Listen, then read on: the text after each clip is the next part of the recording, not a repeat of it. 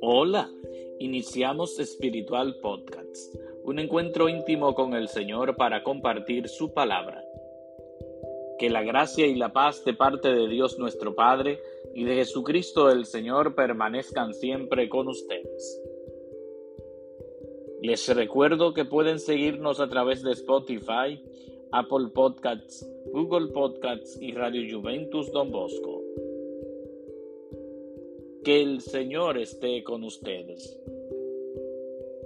Lectura del Santo Evangelio según San Marcos.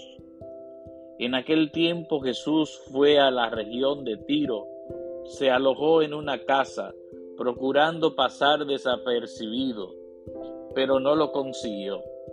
Una mujer que tenía una hija poseída por un espíritu impuro se enteró enseguida, fue a buscarlo y se le echó a los pies.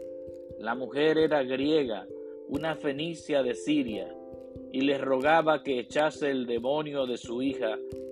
Él le dijo, Deja que coman primero los hijos, no está bien echarles a los perros el pan de los hijos.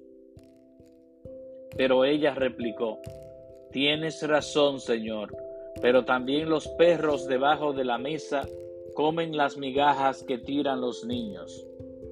Él le contestó, Anda, vete, que por eso que has dicho, el demonio ha salido de tu hija. Al llegar a su casa, se encontró a la niña echada en la cama. El demonio se había marchado. Palabra del Señor. Gloria a ti, Señor Jesús. Estimados amigos de Espiritual Podcast, hoy escuchamos el Evangelio según San Marcos, capítulo 7, versículos del 24 al 30. Jesús se encuentra en la región de Tiro, se aloja en una casa, quiere pasar desapercibido, pero no lo logra y llega una mujer griega, una fenicia de Siria, que le viene a rogar por su hija que está endemoniada. Y Jesús, de una manera muy especial, le dice, no está bien echarle a los perros el pan de los hijos.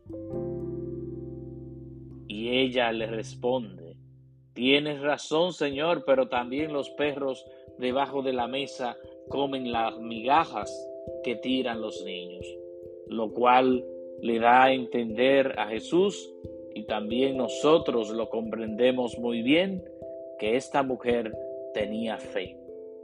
Y por lo que dijo la mujer, Jesús inmediatamente proclamó, anda, vete, que por lo que has dicho, el demonio ya ha salido de tu hija.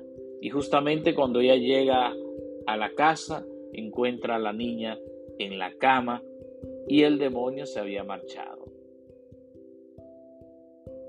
Muchas veces no logramos ciertas cosas porque tenemos poca fe, porque nuestra fe es muy pequeña.